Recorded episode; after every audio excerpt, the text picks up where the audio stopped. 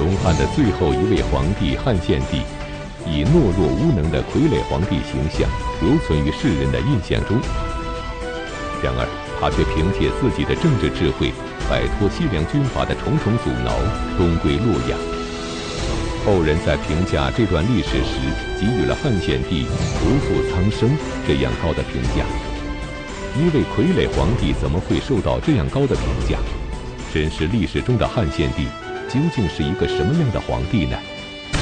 请继续关注《汉末三国》第十三集《献帝东归》。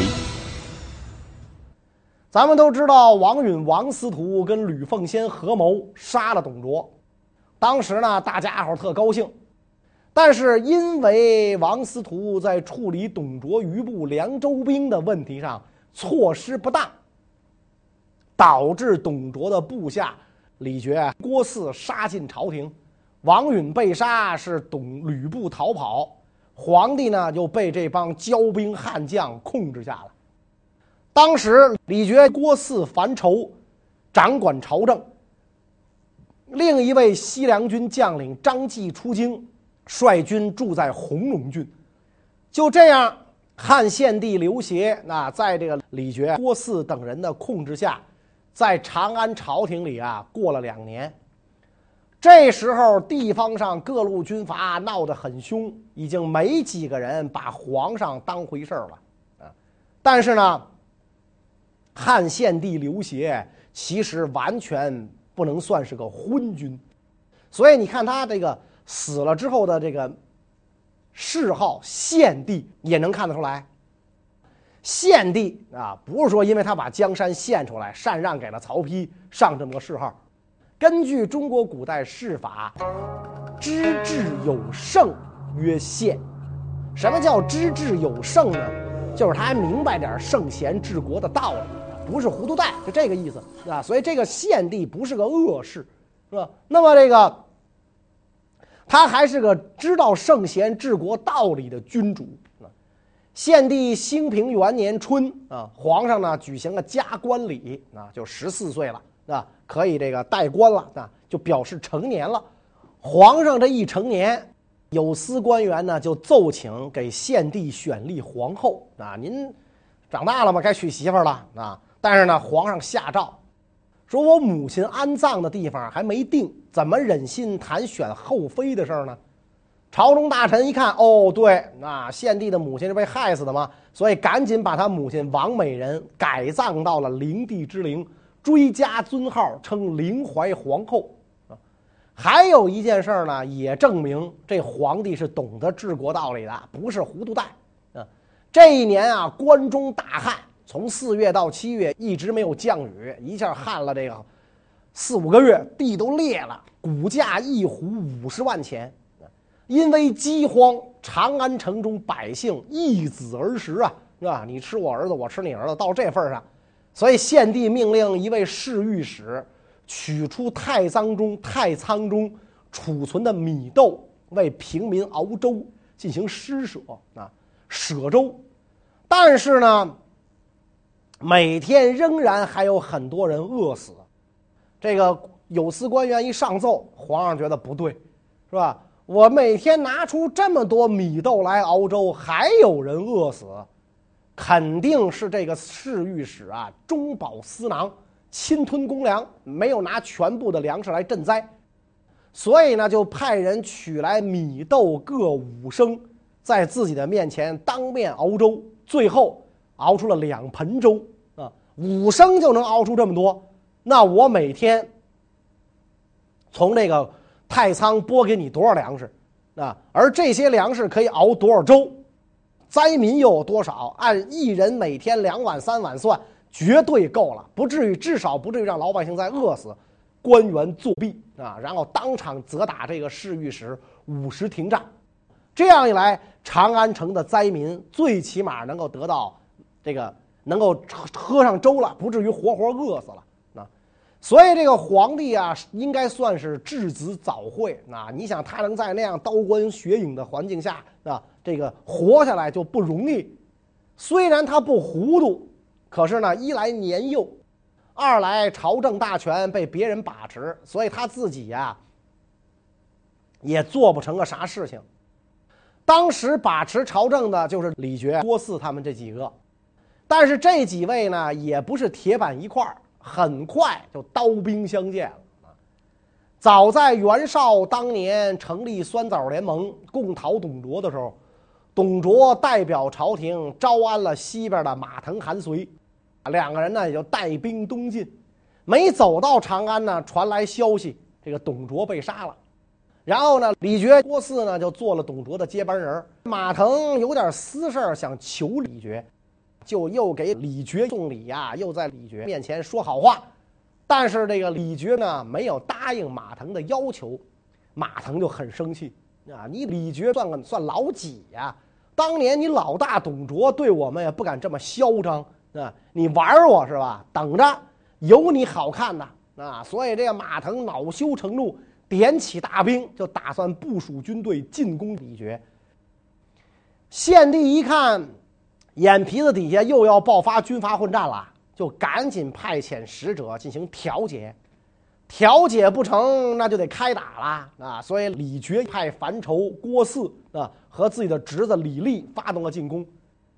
这个凉州兵不不白给，那这个马腾、韩遂兵败，退回老窝。马腾一被打败，朝廷任命郭汜为后将军，樊稠为右将军，都跟三公一样开府设置僚属。加上先前已享受这种待遇的车骑将军李傕，与三公的府属合称为六府，要参与全国官员的推荐选举。李傕这些人武夫出身啊，既没文化又没涵养，大老粗一个，那就要任用自己举荐的人选。要是大家不肯，稍有违背就大发脾气，搞得有关机构啊无法应付，只好依照他们的这个意思任用他们所推荐的人才啊。先是李珏推荐的啊，然后是这个郭汜推荐的。然后是樊稠推荐的，三公推荐的人才根本就没有机会被任用。后来呢，这帮军阀里边又新崛起了一个安西将军杨定，待遇也跟三公相同。那等于这帮军阀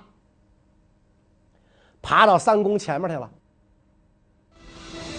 面对飞扬跋扈的西凉军阀，汉献帝却只得为他们加官进爵。然而常言道，共患难易。共富贵难，那么这些昔日的战友会变成今日的敌人吗？会有什么样的事情让团结一致的凉州军最终反目成仇呢？几个大老粗在一块儿，时间一长就肯定要出事儿。樊稠在进攻马腾、韩遂的时候啊，觉得李傕的侄子李立作战很不出力，所以这个樊稠啊很生气。啊，就斥责这个李立，说你没看人家要来砍你叔的头啊，你还敢如此松懈？你以为我不能杀你吗？李立听了这话就记恨在心里了。啊，记在心里，我叔都没这么说我，你算老几啊？啊，马腾、韩遂败退的时候，樊稠率军追到了陈仓。嗯，韩遂就跟樊稠讲啊，说本来咱们之间争的不是个人仇怨。而是国家大事儿，啊，你我都是同州的老乡啊。现在我要走了，你呀也别追了，咱俩说几句知心话。于是各自命令军士后退，两个人骑马上前对话，相互握手致意，交谈很久才告别。啊，等到大军一回长安，李立就跟自己的叔叔李珏就打小报告。说樊韩谝马笑语，不知其辞，而意爱甚密。他们俩马凑在一块儿，也不知道他们谈话的内容，只觉得他们很亲近。李傕本来就因为樊稠作战勇猛而心生妒忌啊，因为樊稠太得部属拥戴，那这早晚有一天他会爬到我头上去。这凉州军到底谁是老大呀？是吧？刚好呢，樊稠准备率军东出函谷关，向李傕要求增加军队，就更让李傕猜忌。怎么着？想越过我去？干脆一不做二不休，把你弄死得了。那所以李傕请樊稠商议事儿。在这个酒席宴上就把樊稠干掉了。打这儿之后，凉州军将领们之间更是相互猜忌，不能团结一致。樊稠一死，董卓旧部的大佬就是在朝廷上就剩下李傕、郭汜了啊。俩人的关系啊，起先还行啊。李珏呢也经常摆下酒宴宴请郭汜，有时候呢还让老郭留在自己家中，以示俩人亲密。但是郭汜的媳妇儿是个大醋坛子啊，他害怕郭汜啊会喜欢上李家的漂亮丫鬟，就想用计阻止郭汜前往啊。要不是有的时候这个这这这这这妇人呢，他他他误事儿，那他他哥俩之间挑事儿，那他怕这个这个这个郭汜呢。哎，找小三儿怎么办呢？他就挑唆人家。正好有一天，李傕给郭汜送食物来了，这食物里边有豆豉啊。郭汜媳妇就把豆豉挑出来，瞅见没有？这是毒药啊！这是毒药。这个这这个李傕没容没拿没有好心，他想毒死你啊！一群鸡当中容不下两只公鸡，我不明白将军你为什么这么相信他姓李的啊？这话说完。郭汜心里就咯噔一下子，你想啊，一边是战友，一边是媳妇儿，啊，应该相信谁呢？这拿脚趾头都能想明白的事儿。有一天呢，这个李傕啊又宴请郭汜啊，郭汜自己啊他见酒没够啊，他喝高了，啊，喝高了之后大醉而归，啊，但是呢他老也醒不了啊，老也醒不了呢，他担心呐这酒里边有毒，怎么办呢？啊，媳妇儿就跟他说了啊，这肯定是这个。李傕害你啊！他这里边有有有毒啊！所以怎么办呢？你喝点大粪吧，那你甭嫌恶心啊！这郭汜捏着鼻子就喝点粪汁儿，这一喝哇，全吐出来了。一吐出来，酒醒了。好啊，果然是这个这个这个李傕害我，哪什么不是废话吗？谁喝那玩意儿不吐啊？一吐这酒吐出来，当然就醒了，是吧？立刻集合部队，口都没漱就攻击李傕。李傕看，嘿，我好心的眼儿的请你喝酒，你喝完酒你打我，立刻率兵反扑。凉州军就开始内讧啊，李郭俩人一内讧，吃苦受罪的就是朝廷和老百姓。献帝赶紧派人去调和俩人的矛盾，但是李郭俩人谁都不拿皇帝当回事儿。李傕、郭汜在长安拥兵相攻，等待长安城的必将这场浩劫。那么，在二人内讧中成为政治筹码的汉献帝。会等来什么离奇的遭遇呢？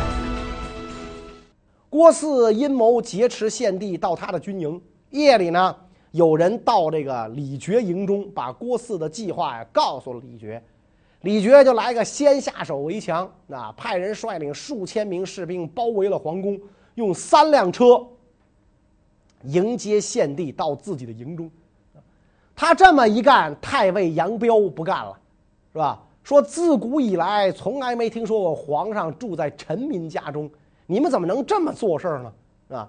李傕来的人说呀：“我们将军计议已定，你们多说无益，刀剑无情，赶紧搬家，赶紧的，甭废话。”没办法，群臣只好徒步跟在献帝的车后出宫。啊！军队立刻就进入宫殿，强掠宫女和御用器物。那。献帝到了李傕营中，李傕把御府收藏的金帛搬到自己的营里，然后放火把宫殿、官府、百姓的住房全部烧光。啊！献帝这个时候派公卿调解李郭的矛盾，结果这郭汜一看李傕竟然把皇帝扣了，干脆我把大臣们都扣了吧！啊，就把太尉杨彪很很和这个很多大臣扣在营中作为人质。郭汜在自己的军营当中啊，就设宴款待这些被扣的朝廷大臣，然后呢，商议进攻李傕。你们几个别害怕啊，我就对付姓李的，跟你们没关系。结果这太尉杨彪非常生气，说：“将军达人间事，奈何群臣纷争？一人劫天子，一人治公卿，此可行也？”你通达人情世故，你们这帮人相互争斗，一个人劫持天子，一个人劫持公卿，有你们这么干事儿的吗？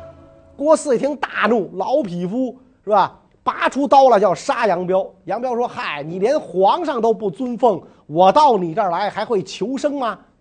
所以部下赶紧劝阻：“哎呦，大帅，咱可别这么干！啊，这么干咱可担天下骂名。”郭汜这才作罢。李傕召集了数千名羌胡之人，先用御用物品和绸缎赏赐他们，许诺：如果你们进攻完郭汜，我赏赐你们宫女和民间的妇人。啊，而郭汜呢，暗中跟李傕的部下勾结，准备进攻李傕。那双方都招降纳叛。有一天。郭汜率军趁夜进攻李傕的营门，射出的流箭呐，射到了这个献帝御帐的帘幕后边，还贯穿了李傕的左耳。然后这个李傕的这个这个部下，那因为被这个郭汜收买了，在营中放火烧房，幸亏部众拼死抵抗，郭汜的军队才撤退。嗯，过了几天。李傕把献帝迁移到了北坞，派部下把守雾门，断绝内外交通，给皇上的这饮食呢又很少。这么一来，献帝左右的这个侍从啊，都面有菜色，吃不饱饭。那，献帝没辙了，就派人向李傕要求供应五斗米、五具牛骨，以赏赐给左右，是吧？李傕说。早晚都两次给你送饭，你你还要米干什么呀？啊，要牛骨头啊，给了一堆一堆发臭的牛骨头。那献帝大怒，啊，要派人去质问这个李傕。啊，旁边的大臣赶紧劝：“哎呦，我的陛下，那咱还是忍忍吧，有口饭吃就不错了。咱可千万别惹恼了这个李傕，要把他惹火了，这家伙搞不好啊，把咱都弄死啊！”皇上也只好叹息作罢。那吃这臭牛骨头，那李傕这个人呐，极其迷信啊，他相信这个男女巫师解除灾祸的法术，经常在这个宫门外用猪牛羊三牲祭祀董卓，是吧？然后每次见到皇帝，都滔滔不绝地向这个献帝述说郭汜的罪行。献帝呢，也只好顺着李傕的意思应答啊，你说郭汜不是个东西。我就跟着你说他不是东西，我要不说你不管饭，是吧？这样一来，李傕挺高兴啊，以为自己很讨皇帝欢心呢。就这样一来，李傕、郭汜在长安附近相互攻击，谁也不服谁。一连几个月，死者数以万计啊。到六月的时候，李傕部下杨奉叛变，啊，虽然没成功，但是呢，李傕的势力逐渐衰落了。随着李傕势力的衰微。使汉献帝有了摆脱李傕、郭汜的希望。就在此时，因为一个人的加入，给汉献帝带来了东归洛阳的机会。这个人又是谁？汉献帝又将如何把握这次机会呢？李郭俩人啊，闹得动静太大了啊，所以他们共同的朋友镇东将军张继从陕县来长安，打算调解李郭争端啊，并且呢。迎接献帝前往弘农，弘农离洛阳不远，献帝也很思念旧京洛阳，就派使者到李郭营中传旨。使者往返十数次，李郭才答应讲和。而且呢，为了体现各自的诚意，俩人打算互换爱子作为人质。可是李觉的媳妇儿疼孩子，舍不得让孩子当人质，这合约又没谈成。就在这段时间里边啊，李郭部下的羌人、胡人不断的到献帝驻地的大门窥探，啊，说这个皇上是住这里边吗？是吧？李傕答应赏给我们的宫女，如今在什么地方？是不是在这里边？还不给我们？我们进去找去了啊！献帝非常不安啊，就派这个侍中啊，派大臣啊，对这个贾诩说：“你以前对国家忠心耿耿，恪尽职守。”因此你才得到提升，享受荣宠。如今羌人、胡人塞满道路，你应该筹划一个对策呀，是吧？万一这帮暴徒冲进来怎么办啊？这帮人不可以仁义交，不可以刑法威，他们进来怎么办啊？所以这个贾诩只好大开酒宴，款待羌人、胡人的首领，许诺授予他们爵位，赏赐财物，这些人才散去啊。这些人一散。李傕的势力就更加单弱了啊！当有人再次提出讲和的建议的时候，李傕就只好同意跟郭汜讲和，相互交换女儿作为人质。啊，你既然儿子不舍得，换闺女吧。啊，俩人讲和之后不久，献帝就要东迁回旧都洛阳。乘车出宣平门，正要过护城河，郭汜部下数百人在桥上拦住去路，问：“这是不是天子啊？”是吧？皇上的车驾无法前进。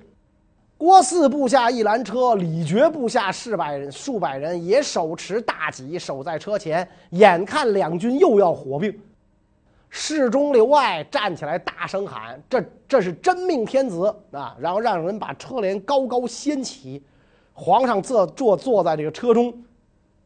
这个时候也是龙颜大怒，尔等怎敢如此迫近至尊？这样一来，双方的兵马才撤退。过了桥之后，官兵一起高呼万岁。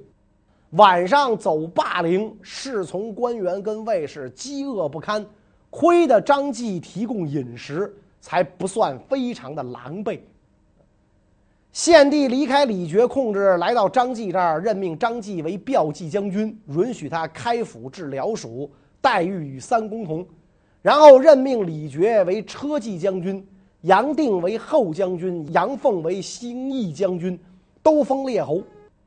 原来牛辅的部下董卓的女婿董承为安吉将军啊。这董承呢是汉灵帝的妈董太后的侄儿，算起来呢跟灵帝平辈儿啊。这个呃也算是献帝的长辈了啊。皇上到了张继的地面上，郭汜又想让皇上前往高陵，以便他将来能控制。但是公卿们跟张继都认为应该去弘农啊，于是开会商议啊，决定不下。献帝就派使者告诉郭汜啊，说我只不过是因为弘农啊，离祭祀天地之处和祖先的宗庙比较近，并没有别的意思。将军不要猜疑啊，我就要去弘城。郭汜坚决不行，你爱说什么说什么，就不让你走。皇上一看，得绝食抗议。啊郭汜看，哟，真要把皇上饿死，我这罪也太大了。那所以只好说，暂且先到附近县城，再做商议。车驾继续东进，到达新丰。郭汜又阴谋胁迫皇上西还啊！被大臣得知消息，秘密通知了杨定、董承、杨凤，让他们速来新丰会合。郭汜一看。其他将领率军全来，料定阴谋败露，就抛弃了军队，逃入了终南山。郭汜阻挠汉献帝终归失败了，但为什么汉献帝在之后的一路上却更加坎坷呢？在危机的形势中，汉献帝将展现出怎样的气魄，带领队伍继续前进呢？郭汜虽然跑了，党羽还在。他的部下还想策划劫持献帝，然后纵火扰乱人心。大臣看到火起，赶紧请献帝到其他军营中避火。杨定、董承率军迎接献帝，啊，入了阳凤营，然后打败了郭汜的部下，献帝才得以逃出，跑到了华阴。到了华阴之后，驻守当地的将领段伟准备好皇帝的衣服、车马啊等御用物品。和公卿以下官员需要的物资器具，想要让献帝进驻他的大营，啊，虽然这时候皇上没什么权力，但是控制住皇帝总是有好处的。可是这个段伟呢，跟杨定有仇啊，所以杨定的同党啊，就在皇上面前声称这个段伟要谋反。太尉杨彪、侍中刘爱这帮人赶紧说，段伟不会谋反，我们愿以性命。保证，但是董承、杨定呢，就威胁这个弘农郡的督邮啊，让他向献帝报告说，郭汜在段伟营中，皇上惊疑不定，不敢进入段伟军营，只好露宿在这个营外。几天之后，杨凤、董承、杨定这帮人准备进攻段伟，派人求皇上下诏。皇上说，段伟没有谋反的迹象啊。你们去进攻他，还命令朕下诏吗？是吧？你们凭什么让我下诏啊？来人一再坚持，直到半夜，皇上仍然拒绝下诏啊！杨奉这帮人呢，不管什么诏不诏书了，直接进攻段伟的大营，一连打了十多天没能攻下。就在这十多天当中，段伟供应皇上的御膳和百官的饮食都没有断，并无二心。所以皇帝下诏派这个人告诉杨定，赶紧跟段伟讲和。杨定因为一直也打不过段伟，又有皇上的诏书，万般无奈，奉诏回营。这时候，李傕、郭汜俩人后悔了，咱们俩整个真是太彪了，傻到底了，是吧？你说咱俩互相瞎打什么劲呢？咱原来都是董太师部下，哥俩好的穿一条裤子嫌肥，是吧？这个郭汜也想，都是我们家那傻娘们挑拨，是吧？怎么能让皇帝脱离我们的掌控呢？俩人听说杨定攻段伟，就赶紧响应，啊。召集军队去援救段伟，想趁机劫持皇上。杨定听说李郭来了，就退军啊，但是被郭汜拦住，自己只好单枪匹马逃到了荆州。接着，张继又跟杨奉、董承发生了冲突啊，再次跟李郭联合。所以，这个献帝抵达弘农之后，张继、李傕、郭汜一同追赶献帝，在弘农东展开了大战。董承、杨奉的部队战败啊，被杀死的文武百官和兵士啊不计其数，御用物品、符信典册、图书档案几乎是全部散尽，皇上狼狈不堪，逃到了曹阳，露宿在外。身边董承、杨奉自知兵力不够，只好假装跟李傕联合，暗中派使臣到河东郡。招请原来农民军白波军的首领，还有这个军阀韩先以及匈奴南匈奴的右贤王。那等这几路人马赶来之后，跟董阳合兵，击败了李傕。那李傕被杀数千人，退去。董承认为呢，这个时候呢，李傕被打败了，车驾可以继续东行。于是献帝一行人继续向东，朝着洛阳前进。董承这些人保护车驾，那，杨奉、韩先跟匈奴右贤王率军做后卫，那但没想到李傕又来了，啊，又追上来了。这一次杨奉大败，死亡人数比在弘农的时候还要多，很多大臣也都被李傕抓着给杀了。所以这个部将这个时候就跟汉献帝讲：形势危急，陛下赶紧上马跑吧。皇上说：“朕绝不会丢下百官自己逃命。我一死，他们都完了。他们有什么罪啊？啊！所以皇帝也真是仁爱之主。东汉末年到这样的皇帝也不多了啊。献帝呀，也是非亡国之君而当亡国之运啊。所以军队断断续续在道路上走走停停，哩哩啦啦四十里长，到达陕县，筑起营寨固守。”所以皇上东归之路啊，是历尽风险啊，历尽了这个艰险。那么他到底能不能平安抵达洛阳？关于这个问题呢，我们下一讲再讲。谢谢大家。